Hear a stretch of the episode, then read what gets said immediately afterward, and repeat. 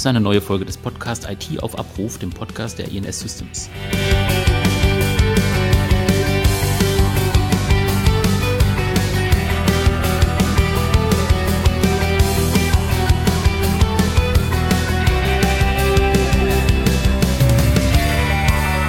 Wir sprechen heute über den Transfer von Wissen und zwar von der Forschung in die Praxis. Ähm, was haben Unternehmen von Forschungsergebnissen? Wie können die sich selber auch beteiligen? Wie können die davon partizipieren, das mitgestalten? Darüber wollen wir heute sprechen und dazu habe ich mir zwei Vertreter eingeladen, einmal von der Praxis und einmal von der Forschung. Ähm, ich begrüße einmal den Knut Krumnacker von der INS Systems und Professor Dr. Volker Stich vom FIR an der RWTH Aachen. Hallo, die Herren. Hallo, Herr Braun. Hallo. Ja, bevor wir ins Thema einsteigen, ähm, vielleicht ähm, fangen Sie einmal kurz an, Herr Stich, dass Sie kurz erklären, was macht das FIR und was machen Sie auch persönlich am FIR? Ja, also ganz herzlichen Dank. Ich freue mich hier an diesem Podcast mit dabei sein zu dürfen. Was macht das FER? Was mache ich? Das FER ist ein vom Land Nordrhein-Westfalen vor immerhin schon 65 äh, Jahren gegründetes Institut, ein sogenanntes Landesinstitut.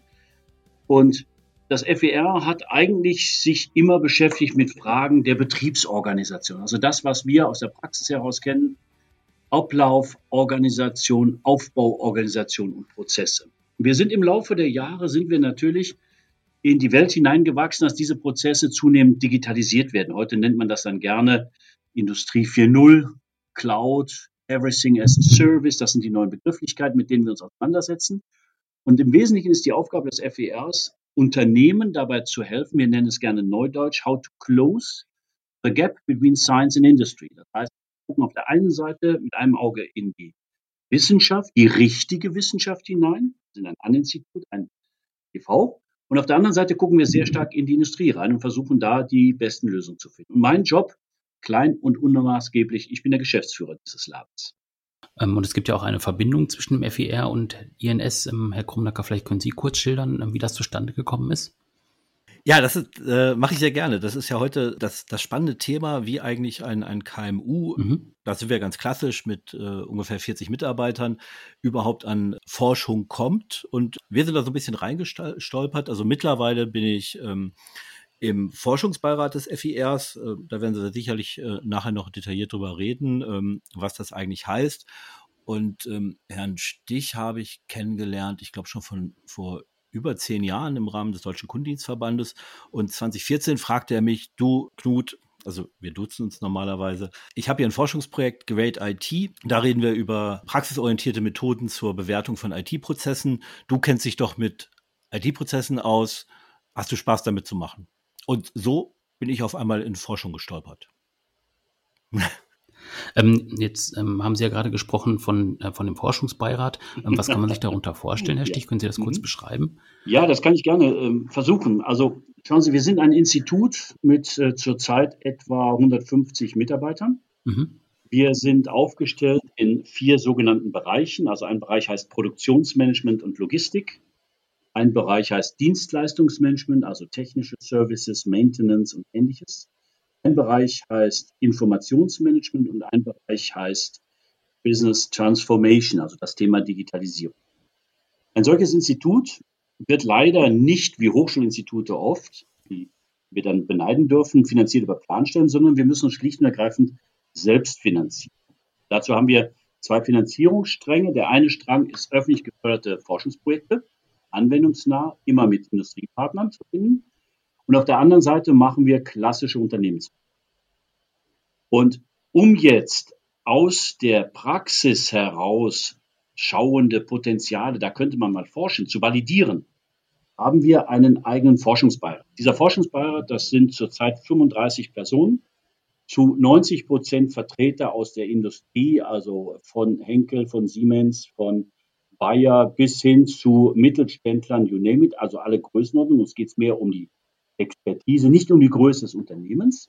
Und mit denen treffen wir uns zweimal pro Jahr und stellen diesen Experten aus der Praxis vor, wo wir glauben, einen Forschungsantrag platzieren zu können.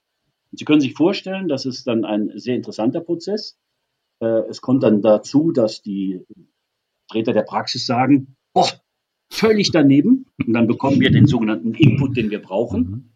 Es kommt dazu, dass Praxispartner sagen, das ist cool, so wie Herr Krumnacker das gerade gesagt hat, da möchte ich mitmachen. dann sind das sofort gesetzte Partner für ein solches Projekt. Und es gibt dann auch Praxispartner, die dann sagen, naja, wenn man der ganzen Fragestellung ein etwas anderes Gesicht verleiht, dann ist es für uns relevant innerhalb der nächsten Zeit. Und dazu dient dieses sehr interessante Gremium, das tagt zweimal pro Jahr für etwa anderthalb Tage. Das heißt, dann sind Sie ja eigentlich relativ nah dran an der Praxis. Also einmal durch diesen Forschungsbereich, aber dann eben auch durch diese Notwendigkeit, dass Sie ähm, ja einen gewissen Anteil an Finanzierung ja auch einfach aufbringen müssen durch, durch solche Projekte. Das ist absolut korrekt. Also wir, wir sind letztendlich gezwungen, und man muss immer die zwei Seiten Münze sehen, wir sind gezwungen, dadurch, dass wir uns selbst finanzieren, dass wir diese Finanzierungsquellen uns erschließen, dadurch, dass wir interessant sind für Partner. Das heißt also, ich selbst habe eine lange Provenienz. Ich war lange Jahre auch in der Praxis, in der Industrie. Ich bin Logistiker, wenn man das so sagen will. Ich habe viele Jahre gearbeitet, habe die weltweite Logistik verantwortet und ich glaube zu wissen, was der Praxisbedarf ist. Ich weiß auch, dass wenn wir als Forschungsinstitut irgendwo auftauchen, dass dann immer zwei Schubladen auf. Eine Schublade, da steht drauf, Theoretiker von nichts eine Ahnung. Und die andere Schublade, da steht dann drauf, arbeiten an Themen, die uns in der Praxis nichts angeht. Ich kenne diese beiden Schubladen sehr gut, weil ich habe auch auf der mhm. Seite der Theke gesessen, habe diese Schubladen bedient. Und das ist natürlich unser Hauptkonzern, unser Hauptaugenmerk. Wie können wir erstens die Sprache der Industrie sprechen und nicht in geschraubten zwei Seiten langen Sätzen? Und zweitens, wie treffen wir den Bedarf der Industrie? Weil die Industrie hat keine Zeit, sich mit irgendwelchen Sachen mal ein bisschen auseinanderzusetzen, muss Geld verdienen. Dadurch, dass uns das eint, gelingt es uns in den letzten Jahren an sich sehr gut, ähm, diesen Match herzustellen. Ähm, wenn wir jetzt mal in diesen Forschungsbeirat reinschauen, äh, Herr Krumnacker, ähm, wie waren so Ihre ersten Erfahrungen, also oder auch die Gedankenspiele dabei? soll ich mich jetzt als Unternehmen da beteiligen? Ist das vielleicht tatsächlich auch, wie der Stich gerade auch gesagt hat, ist das irgendwie zu abgehoben? Also haben Sie es selbst auch in so eine Schublade gepackt? Äh, wie waren so die ersten Erfahrungen dabei? Also ich war ja von Herrn Professor Stich vorgewarnt. Er sagte, wenn ich Interesse habe, ist es halt richtig Arbeit. Ähm, man schnuppert letztendlich auch ein Jahr rein. Mhm. Bis, bis man richtig anfängt. Und es ist nicht nur so, dass wir uns jetzt äh, zweimal im Jahr für anderthalb Tage zum, zum Häppchen essen und ähm, angehenden Doktoren ähm, zuhören treffen, sondern ähm, sie müssen einmal im Jahr oder zweimal im Jahr ein Gutachten schreiben das ist äh, tatsächlich richtig Arbeit und ähm, halt das, das Ganze betrachten. Und das Spannende ist, es sind immer mehrere Gutachter, ähm, die auch aus unterschiedlichen Bereichen kommen. Also ich gucke letztendlich immer so aus, aus meinen Steckenpferden, also IT-Prozesse äh, und ähm, Qualitätsmanagement drauf und sehr auf, auf den ähm, Praxisanteil, also wie kann man es umsetzen. Also wir hatten jetzt zum Beispiel dieses Jahr einen total spannenden ähm, Forschungsantrag zum Thema 5G, den ich technisch vielleicht gar nicht überschaue. ich habe sehr lange mit dem ähm, verantwortlichen äh, äh, Doktoranden, ist es, glaube ich, ähm, diskutiert, wie, wie kann man das nachher wirklich pra praxisnah, also es, es, sollte eine Bewertung rauskommen für KMU, wo macht 5G Sinn, wo nicht, äh, mit einem ganz interessanten ähm, Ansatz auch über mhm. Zusammenschluss mehrerer Unternehmen zum Beispiel, um, um das Ganze wirtschaftlich hinzukriegen. Das ist schon eine Herausforderung. Also man ist, ist da schon mehrere Tage im Jahr mit beschäftigt. Letztendlich Mhm. Unterstützen wir das als, als Unternehmen? Weil aus, aus meiner Erfahrung, aus dem äh, Forschungsprojekt, aus, aus dem Great IT, was ich erzählt habe, konnte ich halt tatsächlich einiges mitnehmen, weil da war halt auch der Ansatz, ähm, müssen wir wirklich was neben ITIL, neben CMMI, neben Reifegradmodellen wie SPICE neu entwickeln? Das haben wir da auch im, im Forschungsvorhaben dann ganz konkret diskutiert. Und da war der Ansatz, nicht jedes KMU-Unternehmen hat halt eine IT-Abteilung, die ausgebildetes Personal, Mitarbeiter hat, die, die diese verschiedenen Modelle überhaupt kennen und kann es nicht ein bisschen einfacher sein. Und dadurch wurde es extrem praxisnah. Und es gab dann auch einen Benchmark-Test, an dem man auch online teilnehmen kann. Das, das hat mir sehr gut gefallen. Und letztendlich ist für uns als Unternehmen der Austausch wichtig. Wir entwickeln da jetzt nicht äh, neue Produkte als, als IT-Provider, aber ähm, Forschungsprojekte, die um, um Dienstleistungsforschung gehen, die um Prozesse gehen, die um einfachere Methodiken gehen, die vielleicht um Benchmarking gehen, das ist natürlich dann für uns tatsächlich auch, äh, tatsächlich auch im Alltag relevant. Und darum engagieren wir uns da. Wir würden auch noch gerne mehr machen. Es ist natürlich schon so, und ich glaube, das ist heute auch eine ganz interessante Frage. Ähm, ich bin da ja reingestolpert. Letztendlich habe ich Herrn Professor Stich kennengelernt. Ähm, wir haben uns gut verstanden. Mhm. Ähm, ich weiß nicht, ob ich das hier erzählen darf, aber wir haben uns eigentlich darüber kennengelernt, dass Herr Professor Stich eigentlich immer bei Tagungen Zigaretten bei mir geschnort hat. Und ähm, letzt, letztendlich am, am Ende des Tages ähm, können wir jetzt schlecht unseren Zuhörern sagen, ähm, treiben Sie sich mal im Raucherbereich von äh, Kongressen rum und schnorren Sie bei einem Professor oder, oder geben Sie einem Professor Zigaretten, dann, dann hat er bestimmt einen tollen Job für Sie. Also ähm, das ist halt halt die spannende Frage, wie, wie komme ich überhaupt als Unternehmen dazu, ähm, weil das hören wir natürlich auch, dass, dass Kunden zu uns sagen, wie ihr macht da was an der RWTH in Aachen, die ja durchaus auch einen Namen hat. Wie seid ihr denn dazu gekommen als relativ kleines hessisches Unternehmen? Aber da, da muss ich, da darf ich äh, ergänzen. Also ich habe in der Zwischenzeit nur zur Information das Rauchen aufgegeben, ohne dass unsere Ein Umsätze eingebrochen sind. Aber ähm, ich, ja, ich glaube, da muss man vielleicht auch mal erklären die Funktionsweise eines freien An-Instituts. Wir sind ein An-Institut an der RWTH. Also ich bin kein Hochschulprofessor, ich werde auch nicht bezahlt von der RWTH. Ich habe eine sogenannte außerplanmäßige Professur. Und der Hauptteil meines Fokus gilt eben nicht der Ausbildung und Qualifikation von Studenten. Das ist ein ganz wesentlicher Unterschied. Man trifft sehr oft dann beim klassischen angestellten Professor ist halt eben der Großteil der Zeit die Ausbildung der Studenten, die akademische Ausbildung. Mein Job ist es, dieses Institut hier in einen ständigen Kontakt mit der Praxis zu bringen. Wenn ich damals dann die Tiere geschnort habe, dann war das natürlich nur der guten Sache ähm, geschuldet. Weil wenn ich Unternehmen sehe, die interessant sind auf Netzwerken, wir haben es ja kennengelernt über das Netzwerk des KVDs, des Kundendienstverband Deutschland. Und dann gibt es für ein Institut für uns gibt es drei Reaktionen. Erstens, ein Kundendienstverband Deutschland mit 1700 Mitgliedern ist ein bestehendes Netzwerk. In diesem Netzwerk finde ich, wie es ja auch bei uns beiden passiert ist, interessante Partner, mit denen man sich unterhalten kann über noch nicht gelöste Probleme. Und was uns interessiert und unser Auftrag, wir sind ja als Landesinstitut, sind wir insbesondere für den Mittelstand da. Wir sind nicht da, die Großen, die Siemens et al., sondern wir sind für den Mittelstand da. Und diese finde ich in solchen Netzwerken. Finde ich auch beim VDMA, die finde ich im Club of Logistics und, und, und. Und mit denen unterhalten wir uns, alle meine Mitarbeiter und ich, wir unterhalten uns mit denen und kommen ins Gespräch, indem wir versuchen klarzumachen, was sind aktuelle Trends. Mein Industrie 4.0 kann inzwischen jeder sprechen. Aber was ist Industrie 4.0? Wofür steht Industrie 4.0? Was bedeutet Industrie 4.0? Da werden die großen Unternehmen sagen, naja, ist für uns alles kein Thema. Hm. Ein kleineres Unternehmen, am besten noch Inhaber geführt, 50, 60, 70 Mann, Inhaber geführt, da hat der Geschäftsführer erstmal ganz andere Sorgen, als die Frage zu stellen, ob ich 5G einführe oder nicht. Und genau solchen Unternehmen, wenn ich das Beispiel von Herrn Knobenacker nehme, solchen Unternehmen geben wir Handlungsleitlinien und Empfehlungen an die Hand, weil ein anderes Netzwerk, in dem wir dann drin sind, ist zum Beispiel das sogenannte Kompetenzcenter 5G für ganz Nordrhein-Westfalen. Ich sagte eben, wir sind ein nordrhein-westfälisches Institut. Mhm. Wir sind das Kompetenzcenter 5G NRW und ich habe hier ungefähr 15 Mitarbeiter, die sich mit 5G als letzter, neuester Technologie auskennen. Und das Projekt, was Herr Krumnacker gerade angesprochen hat, hat zum Ziel, wie kann der Geschäftsführer eines mittelständischen Unternehmens schnell und effizient für sich herauskriegen, ob denn diese Technologie 5G für ihn der alten Geschäftsführerfrage genügt. Und die ist ganz einfach. Was kostet das? Was bringt das? Mhm. Das ist so ein, ne, mal vereinfacht gesagt, das ist so ein Output aus so einem solchen Projekt. Was kostet das? Was bringt das? Also ist das für mich relevant? Und das ist unsere Transfer. Es, es, wäre ja aber auch zum Beispiel denkbar, ich meine, für uns als, als IT-Dienstleister ist es immer schwierig, weil wir oft gar nicht so genau wissen, was unsere Kunden da mit unseren Systemen machen. Aber ich denke jetzt gerade an, an einen ähm, mittelständischen Kunden, den wir haben, der kommt aus der Metallverarbeitung. Die kümmern sich sehr um aktuelle Themen, also die äh, probieren auch relativ viel rum mit 3D-Druck und solchen Geschichten.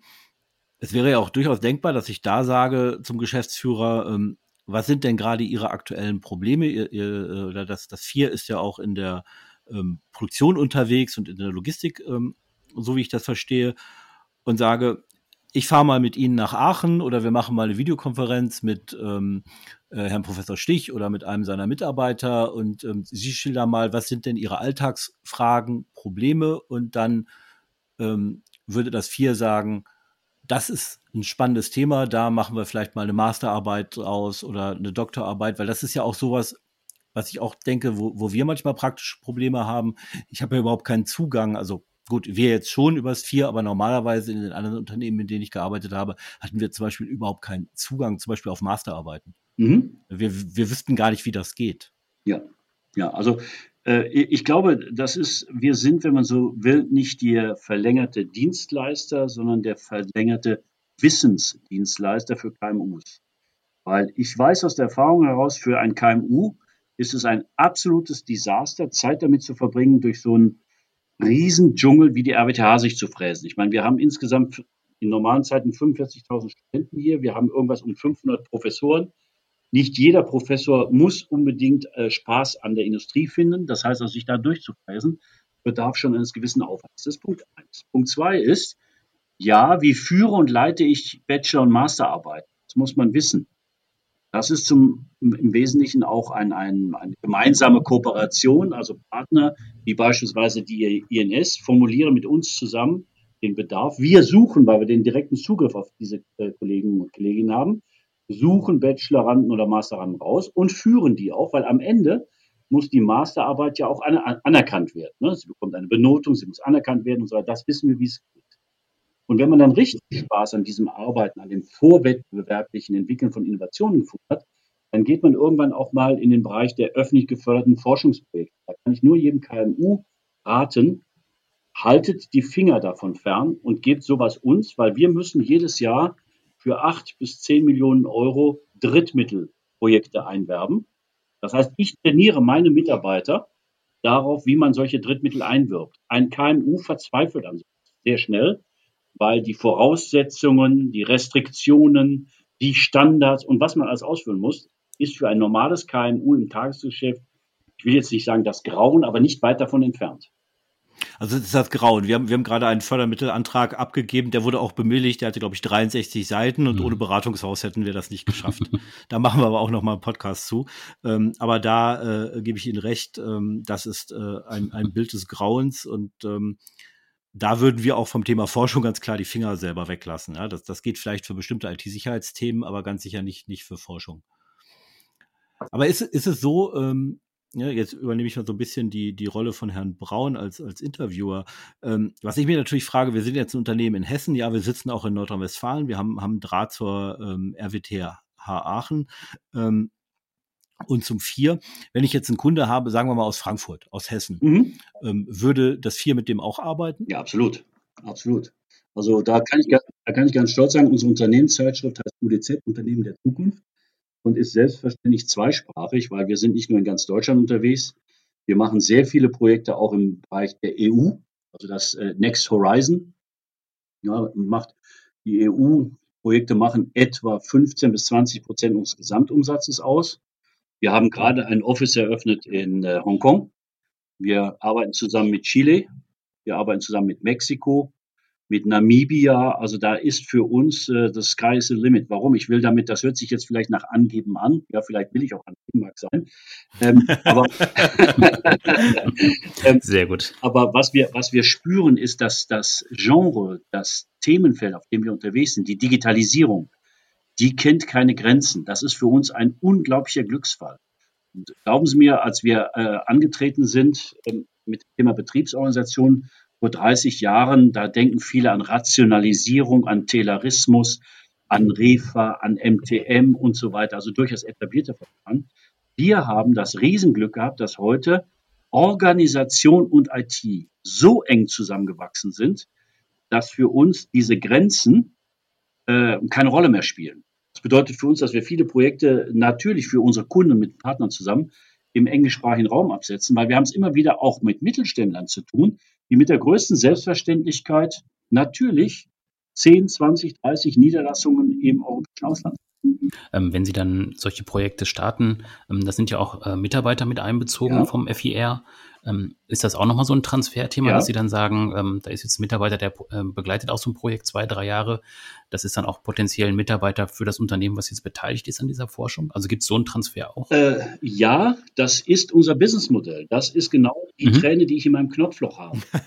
Also das FIR, das FIR, um es mal vereinfacht zu sagen, hat knapp 100 sogenannte wissenschaftliche Mitarbeiter. Ich nehme den Begriff nicht so ganz gerne, aber das sind junge Akademiker, die top ausgebildet sind. Die kommen aus äh, allen möglichen Universitäten. Die kommen aus Karlsruhe, die kommen aus München, die kommen aus Berlin, Hamburg, wo auch immer und natürlich aus Aachen. Die kriegen bei uns einen Vertrag für fünf Jahre. Und in diesen fünf Jahren jagen wir die durch verschiedenste Branchen, durch verschiedenste Themengebiete. Wir jagen sie durch Forschungsprojekte und Beratungsprojekte. Wir machen mit denen sie fit im Sinne unserer Personalentwicklung, dass sie auch moderieren können und dass sie auch ausbilden. Dem Gegenzug wollen diese Mitarbeiter promovieren als Externe an der RWTH. Und das mhm. ist der Link zur RWTH, weshalb es wichtig ist, dass wir ein An-Institut an der RWTH ist. Das heißt also, unser wissenschaftlicher Institutsdirektor ist der Professor Günter Schuh, dem ein oder anderen bekannt mit äh, seinem Auftreten zum Thema Elektromobilität. Hier bei uns ist entwickelt worden ja. der Street Scooter, der später verkauft wurde an die Deutsche Post. Äh, wir haben dann damals den zweiten Institutsrektor gleich mitverkauft, das war der Achim Kamker. Ähm, und dann später haben wir dann hier neu entwickelt den Ego, also diesen kleinen City-Flitzer, ja, und mhm. haben den dann auch entwickelt. Und dieser Professor Schuh, das ist ein, im Gegensatz zu mir, ein echter Professor, also ein Hochschulprofessor. Und mit dem zusammen bereite ich unsere Kandidaten vor auf eine Promotion. Nach circa fünf Jahren haben die ihre Promotion. Und dann verlassen diese Leute in der Regel unser Haus. Also ich habe insgesamt, habe ich jetzt etwa 450 ehemalige, wie man so schön sagt, im Feld. Mhm. Äh, dann habe ich natürlich die eine Knopf. Jemand, der fünf Jahre für und mit uns gearbeitet hat, der hat genau verstanden, wie es läuft, hat extrem viele Kundenkontakt und Industriekontakt. Das heißt, das ist für mich ein äh, Umsatzträger. Auf der anderen Seite, wenn er das Haus verlässt, weiß ich, dass die Leute mit ihrer Ausbildung innerhalb kürzester Zeit auf Führungspositionen kommen in den unterschiedlichen Branchen. Und dann sind es für mich wieder potenzielle Auftraggeber. Also die mhm. Träne, ich, kann, ich kann die Träne äh, trocknen, aber ja, mhm. das ist unser Businessmodell. Wir qualifizieren mhm. Leute für die Industrie. Ja, das stelle ich auch immer fest, wenn ich irgendwie bei Veranstaltungen bin oder auch im Kontakt mit Unternehmen bin. Also bei vielen taucht einfach äh, das FIR irgendwie mal im Lebenslauf auf. Ja. Und ähm, ich finde das immer ganz schön, auch in den Veranstaltungen, wenn die sich dann so gegenseitig begrüßen. Woher kennen die sich jetzt? Ja, die waren irgendwie mal zusammen beim Vier oder haben sich ja. irgendwie mal dann auf so einer Vier-Veranstaltung kennengelernt. Das ist ja wirklich sehr. Ja, unser, unser Netzwerk ist schon enorm. Also ich meine, wir sind 1954 gegründet worden. Ja, und ich glaube, wir sind jetzt äh, 450, knapp 500 Ehemalige, die über die Zeit, also gehen wir davon aus, so im Schnitt promovieren zehn Leute bei uns. Mhm. Ja, 10 bis 15 Leute. Und äh, dafür stelle ich dann immer wieder neue Leute ein. Also ein ganz interessanter Prozess. Und das, äh, was Herr Krumnacker gerade eben fragte, ist natürlich auch gerade unsere Forschungsbeiratsmitglieder, die das begriffen haben, die scannen unsere Mannschaft.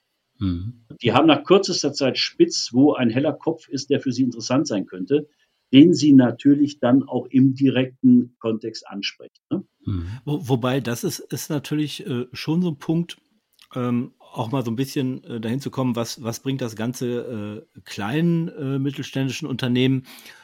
Ähm, das, das geht uns durchaus auch so, wenn, wenn wir dann wieder nachdenken, da sind top ausgebildete Leute, da sind super Projekte. Ich glaube also mit dem, mit dem Igo oder mit dem äh, Auto für die, für die Post kann, kann natürlich ein Vier äh, angeben, um, um das nochmal aufzugreifen. Ähm, und ähm, wir bauen mal eben einen, einen 5G-Campus. Ich glaube, in, in Aachen ist der größte in Europa, wenn ich das verstanden habe, richtig verstanden das habe. Ist korrekt. Mhm. Das, ja. das, das ist natürlich alles toll. Wenn ich jetzt aber mit dem, ich sag mal, 50 Mann Maschinenbauer rede ähm, oder Metallverarbeiter oder auch uns als, als kleine ITler, denke ich natürlich ganz schnell, die Probleme, die wir haben, sind ja gar nicht so groß. Also wir haben vielleicht ein paar spannende Themen, ähm, aber das ist so, also mal umgangssprachlich gesagt, geht es auch ein bisschen kleiner oder wird es dann nicht spannend fürs Vier? Ja, sagen wir mal so, also äh, natürlich geht es ein bisschen kleiner. Und ich habe ja eben schon mal gesagt, na, natürlich versucht man zu posen und sich wichtig zu tun, indem man sagt, wir arbeiten mit den Großen.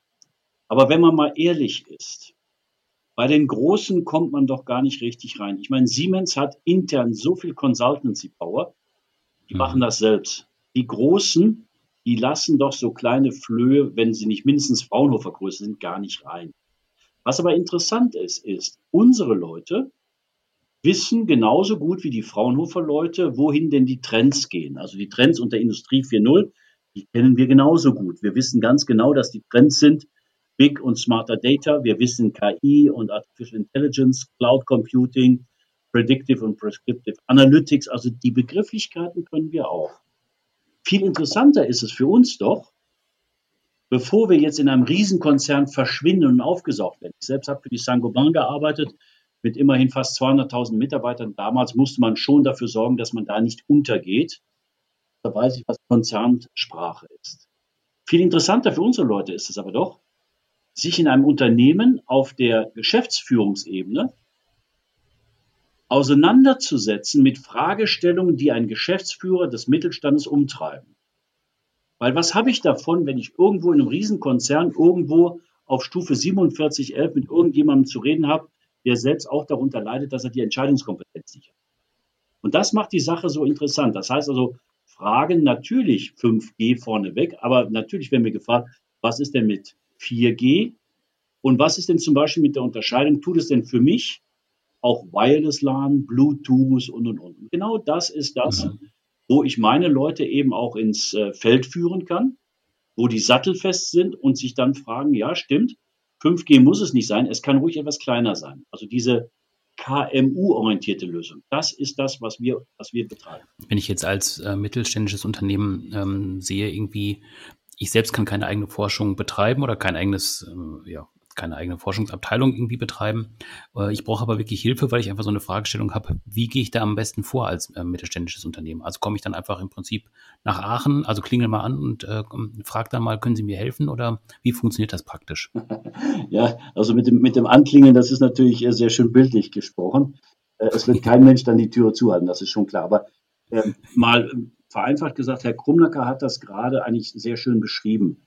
Als wir beiden uns kennengelernt haben, und ich kenne auch einige andere Partner, zum Beispiel an Top Mehrwertlogistik, auch ein unternehmensgeführtes Unternehmen aus Hamburg. Und wenn man dann mit den Geschäftsführern, mit den Köpfen dahinter sich das erstmal auseinandersetzt, dann merkt man erstmal eine gewisse Form von Misstrauen. Nach dem Motto, mhm. was ist denn Forschung, was bedeutet die für mich? Ich glaube, da ist die Überzeugungskraft, das Hineinwachsen des Vertrauens ist dann ganz wichtig, dass derjenige, der einem gegenüber ist, nachdem er die erste Zigarette geschnort hat, eben auch irgendwie einen Input liefern kann, der mir in meinem Geschäft helfen kann. Also dieses Vertrauen auf. Das zweite ist, man muss, und nehme ich das Beispiel, wenn ich das darf, Herr Krumnacker, nochmal, man muss auch reinwachsen in so einen Forschungsbeirat, um zu verstehen, wie die Opportunities aussehen. Man bekommt natürlich keine Lösung, die da halt dann, da muss man einen Unternehmensberater holen, nach dem Motto, ich habe das Problem Y, lösen Sie mir das Problem. Jawohl, sagt dann der Berater, kostet 50.000 Euro, 100.000 Euro, was auch immer. Mhm. Das heißt, man muss sich ein wenig mit den Geflogenheiten der öffentlich geförderten Forschungsprojekte auseinandersetzen. Und dann lernt man den dritten Punkt aus dem Vertrauen heraus, dass der Forschungspartner, mit dem man dann zusammenarbeitet, immer besser versteht, was denn mein Problem ist oder was meine Probleme sind. Und deshalb lieben und präferieren wir es eigentlich, die Partnerschaft über einen längeren Zeitraum zu erstrecken. Also Partner, die wir einmal haben, wie Sie so schön gesagt haben, Frauen, die einmal geklingelt haben, die zur Tür reingekommen sind, die werden es schwer haben, die lassen wir nicht gerne wieder los. Weil dieses mhm. gegenseitige Verständnis führt dann dazu, und ich meine, beim ersten Mal wird man sich niemals offenlegen. Gegenseitig führt dazu, dass man sagt, Mensch, lass uns da erstmal an das Thema ran. Und dann gehen wir danach an das Thema ran, also diese sogenannten Roadmaps. Also wir haben, ich gebe ein Beispiel, im Rahmen von Industrie 4.0 durften wir für das höchste wissenschaftliche Gremium der Bundesrepublik, die sogenannte AKT, die Akademie der Technischen Wissenschaften, damals unter mhm. Kagermann, ehemals SAP, haben wir das Glück gehabt, wir durften einen sogenannten Reifegradindex entwickeln, einen Industrie 4.0 Reifegradindex. Und damit sind wir heute in der Lage, in ein beliebiges Unternehmen zu gehen und diesem Unternehmen einfach nur mal aufzuzeigen, wo denn die Potenziale liegen könnten und in welcher Reihenfolge man diese Früchte ernten könnte. Das ist für Unternehmen zum Teil ein unglaublicher Asset. Ja, die Unternehmensverantwortlichen, die wissen natürlich genau, wo ihre Schwachstellen sind oder nicht, aber das mal sauber aufgelistet zu bekommen, nach dem Motto, es gibt 27 Potenziale und die sind vielleicht voneinander abhängig, ist für Unternehmen ein unheimliches Asset. Bedarf Vertrauen, bedarf auch des Gegenseitigen. Also nach dem Klingeln geht es richtig los. Mhm. Ich würde ich würd gerne nochmal eingehen auf äh, einen Satz, den Sie gesagt haben, Herr Stich. Ähm, äh, man muss da reinwachsen. Ähm, äh, das das habe ich ja selber auch gemacht.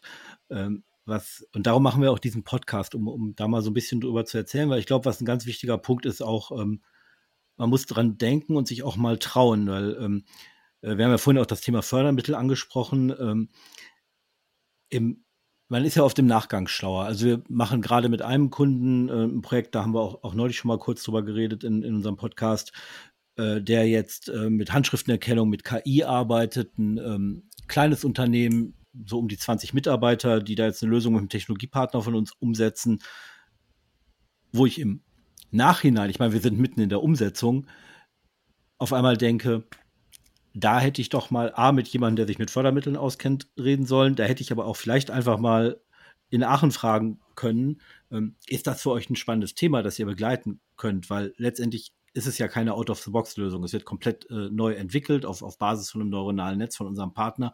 Ähm, und einfach mal darüber zu reden, ist, ist das jetzt schon zu sehr etabliert oder kann man da gegebenenfalls auch wiederum so ein, so ein Forschungsprojekt draus machen?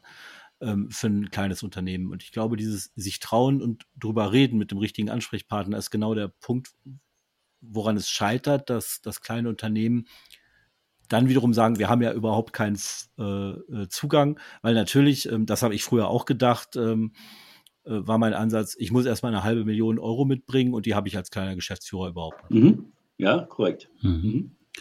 Ja, aber, aber wenn ich das ergänzen darf, also erstmal derjenige, der die halbe Million mitbringt, ist natürlich, der darf, der braucht noch nicht mal zu klingeln, da reiße ich die Tür auf. Das ist ganz klar. Aber Spaß beiseite. Was ist denn das große Problem eines KMUs? Das KMU steht unter einem ständigen Leistungsdruck, sich verändern zu müssen.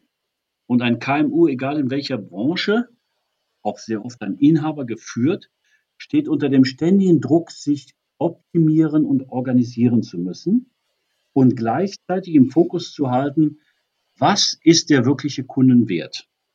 Hm? Und da bin ich ziemlich sicher, auch viele IT-Unternehmen, auch wenn sie nach außen toll aufstehen, aussehen, haben intern noch Nachholbedarf, wenn es um Organisation geht, Einheitlichkeit, Abläufe und, und, und Verantwortlichkeit. Und dieses bedeutet, dass die Führungskrew, die bei einem KMU relativ klein ist, eigentlich das Wort Langeweile nicht kennt. Weil sie muss reagieren, reagieren, reagieren. Der Markt verändert sich, da kommt so eine bescheuerte Pandemie rein und, und, und, und, und, da kommt ein Wettbewerber rein. Das heißt also, es ist so eine Art von, ich will jetzt nicht sagen Firefighting, aber es ist ein ständiges Reagieren. Was wir immer feststellen, ist, dass unglaublich innovative Ideen schlummern, aber mit einer Prio 2 versehen werden, weil dann die Geschäftsführung sagt, Moment, wir müssen uns mit anderen Sachen erstmal kümmern. Die Ressourcen, die Ruhe, denjenigen zu haben, der sich als schlauer Kopf mal mit diesem Potenzial auseinandersetzt, haben diese Unternehmen. Und genau das stellen wir zur Verfügung über öffentlich geförderte Forschungsprojekte. Da sind Leute, mhm. die dann, weil es schlaue Köpfe sind, also wir haben bei uns, kommt nur jemand an Bord, der vorher ein zweitägiges Assessment Center erfolgreich bestanden hat. Diese Leute haben in der Regel Auslandserfahrung, diese Leute haben fast durch die Bank weg schon mal in der Industrie gearbeitet für mehr als sechs Monate. Und die wollen sich einfach jetzt mal mit diesen Opportunities auseinandersetzen und haben auch die Möglichkeiten. Das ist das Schöne an öffentlich geförderter, anwendungsnaher Forschung.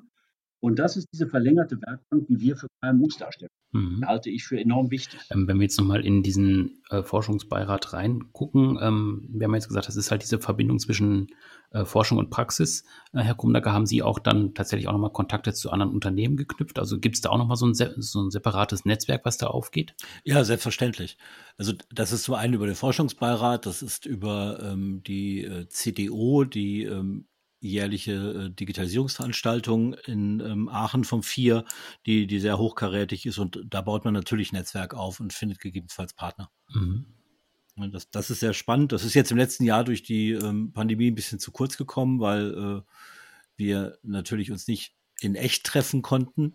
Und ähm, es, ich meine, wir sind ITler, ja. Homeoffice ist für uns kein Problem, aber äh, am Ende des Tages Netzwerken online funktioniert aus meiner Perspektive überhaupt nicht. Das ist eine Katastrophe. Das ist tatsächlich das, was jetzt bei uns anderthalb Jahre ziemlich liegen geblieben ist. Mhm. Aber wobei, wobei, da muss man natürlich ehrlicherweise sagen, also wir hatten gestern gerade den Congress und Business Application.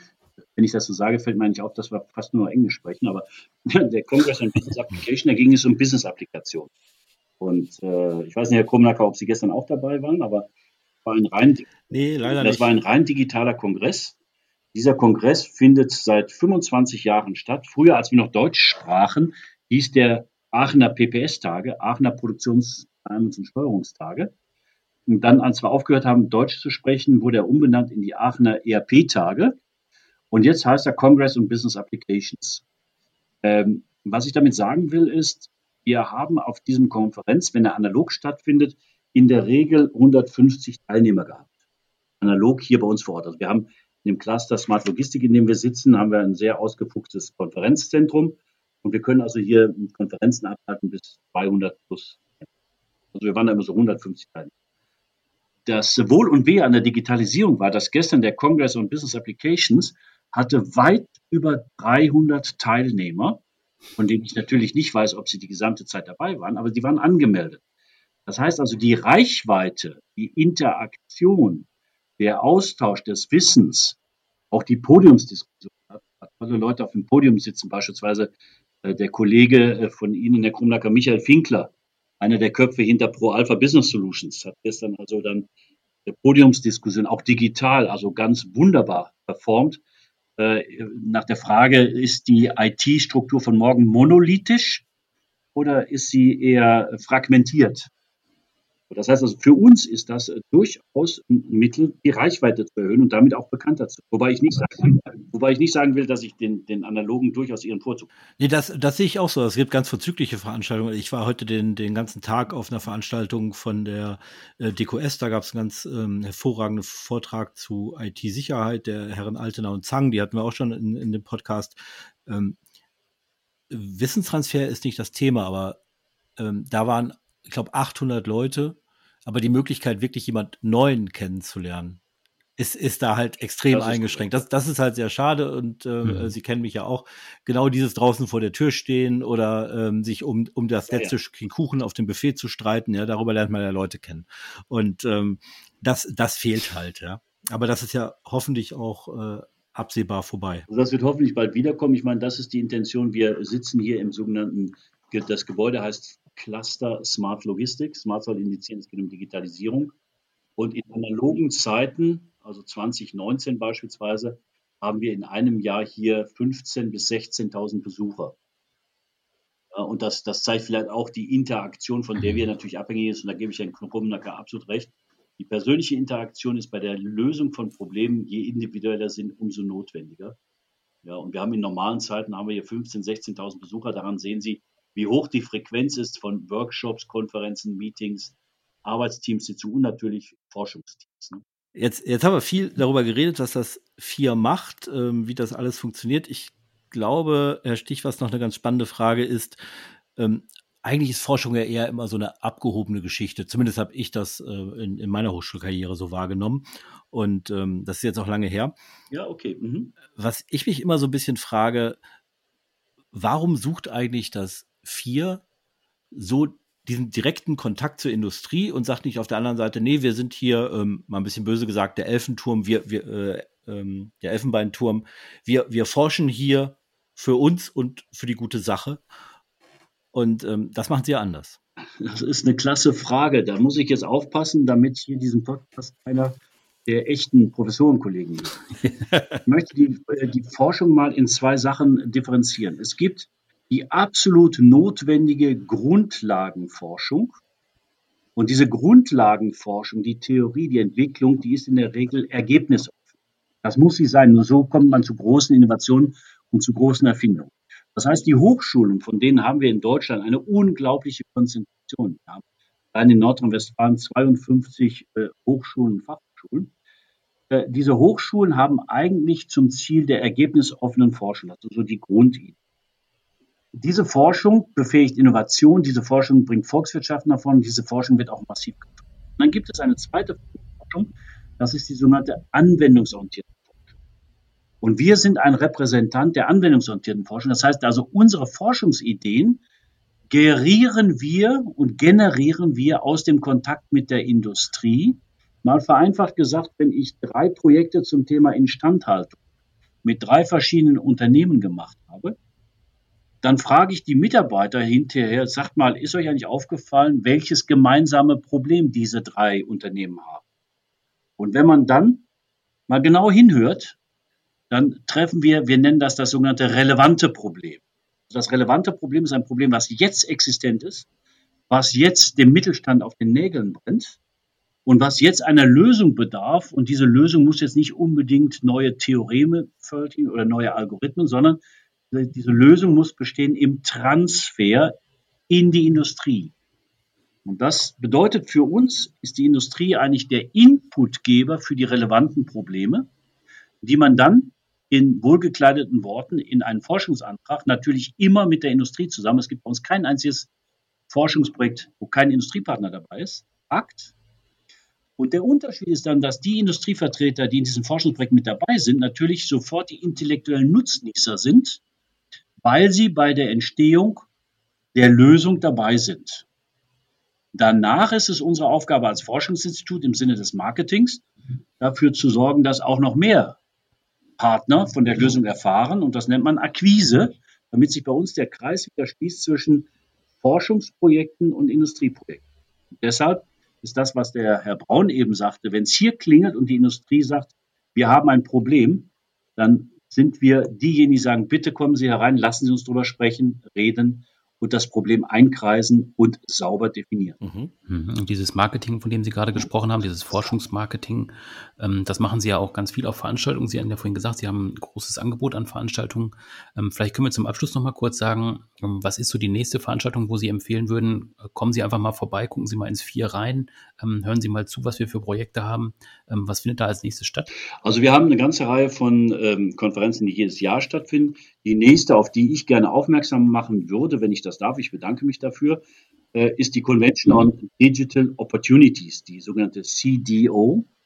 Und zwar hier geht es darum, Getting Ready for the Data-Driven Economy. Also diese CDO findet statt am 17.11., 17. November diesen Jahres. Wir haben da in der Größenordnung immer irgendwas um die 300 Teilnehmer.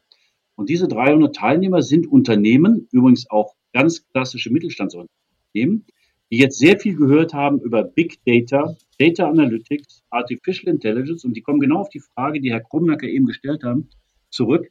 Was bedeutet das für mich? Und das werden wir am 17.11. werden wir hier dann als nächstes diskutieren in der Convention on Digital Opportunities. Und deshalb haben wir gesagt, Getting Ready for the Data-Driven Economy.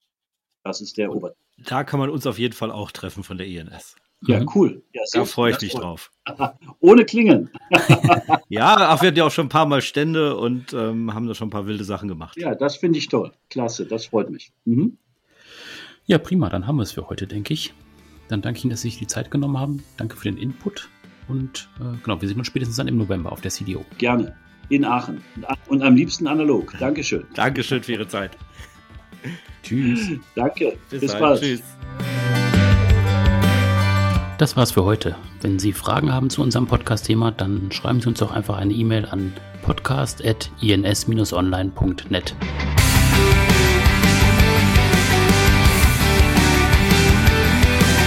Und wenn Sie auf dem Laufenden bleiben möchten in Sachen IT-Themen, dann abonnieren Sie einfach diesen Podcast auf allen gängigen Plattformen, die Sie so kennen, oder natürlich auch auf der Webseite ins-online.net. Bis zum nächsten Mal. Tschüss.